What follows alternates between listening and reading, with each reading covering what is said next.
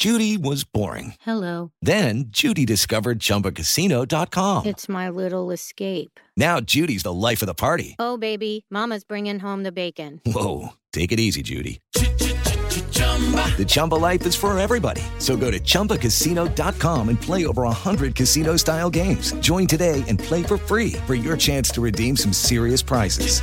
chumba ChumbaCasino.com. No purchase necessary. Void where prohibited by law. 18 plus terms and conditions apply. See website for details. Este es el podcast de Alfredo Romo. 889noticias.mx. Claudia Rampazzo, la doctora, obviamente es médico, pero también es terapeuta de pareja, sexóloga. Bienvenida, Clau, como siempre. Muy bien, Alfredo, ¿cómo estás? Muchísimas Bien. gracias por la invitación, como Feliz de que estés con nosotros. Yo también, yo también. Me llamó poderosamente la atención a enterarme que hay una pastilla que algunas personas pueden tomar para tratar el virus de VIH. ¿Esto es correcto? Para evitar el contagio. Exacto, para evitar el contagio. Así es, así es. Sí, Vamos a ver, porque es un tal. tema muy delicado, tú lo sabes. Es un tema muy delicado porque se presta a... eh, A darle vuelo a la hilacha, A darle vuelo a la hilacha, exactamente. Pero bueno, básicamente es un eh, medicamento diseñado eh, para prevenir, es una profilaxis preexposición, así se llama, por eso las siglas son PrEP. Sí, preexposición. Nada más dime una cosa, ¿qué es profilaxis? Profilaxis es prevención.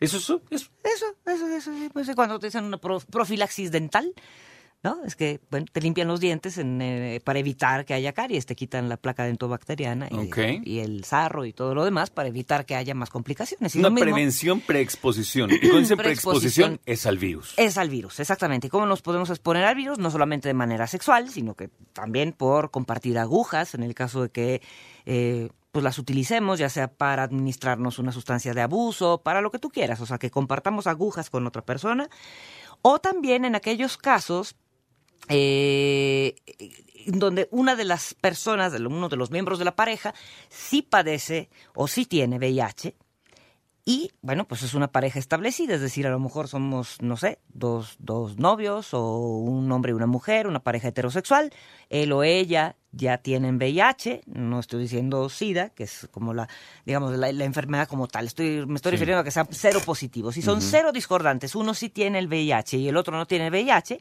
a pesar de que utilicen preservativo o condón, puede que haya algún riesgo de, de- de contagio, ¿no? Porque se puede romper el preservativo, porque puede haber, eh, qué sé yo, mezcla de algunas secreciones antes de colocarse el preservativo, o si se rompe este preservativo. Entonces, en aquellos casos es donde se utiliza esta medicación. Entonces, en personas que a lo mejor sexoservidores, sexoservidoras, es decir, que tienen parejas eh, diferentes, constantes, de las cuales desconocen el estado de salud, o sea, no es una pareja eh, monogámica, eh, con la que eventualmente utilizarán también preservativo, pero puede ocurrir que se rompa este preservativo o que algo falle, digamos, en, en cuanto a este método de barrera, o personas, insisto, consumidoras de drogas que se administren a través de una jeringa y una aguja y que compartan jeringas y agujas, cosa que sucede con mucha frecuencia en aquellas personas que eh, pues utilizan estas sustancias, ¿no? O sea, ya una vez que está uno en eh, digamos, intoxicado por esta sustancia de abuso, pues es factible que tomes la jeringa de alguien más o la compartamos y no nos importe mucho. Y esa es una de las formas de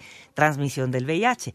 En aquellas personas en las cuales eh, pues hay mucho cambio de pareja o por su trabajo, por la naturaleza de su trabajo, si son sexoservidores o sexoservidoras, pues tienen contacto con múltiples personas o parejas sexuales. o los Entonces, que sean swingers. También podría ser los swingers, es decir, Podría ser, digo, estamos hablando de la posibilidad. pues de todas las posibilidades, ¿No? o sea, sí, realmente digo, sí habrá personas que digan, pues no quiero utilizar condón, ¿no? Y no me quiero exponer a- al VIH, no sé cuál sea el estado de salud de mi pareja, pero no quiero utilizar condón. Bueno, pues cada quien puede decidir y elegir de qué manera tiene actividad sexual y tomarse este medicamento de manera profiláctica. Que Ahora, además- aquí hay un punto importante.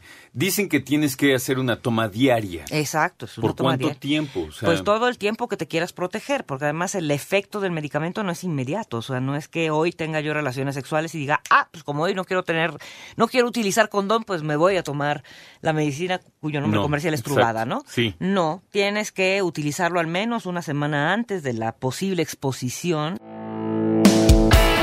Escucha a Alfredo Romo donde quieras, cuando quieras. El podcast de Alfredo Romo en 889noticias.mx.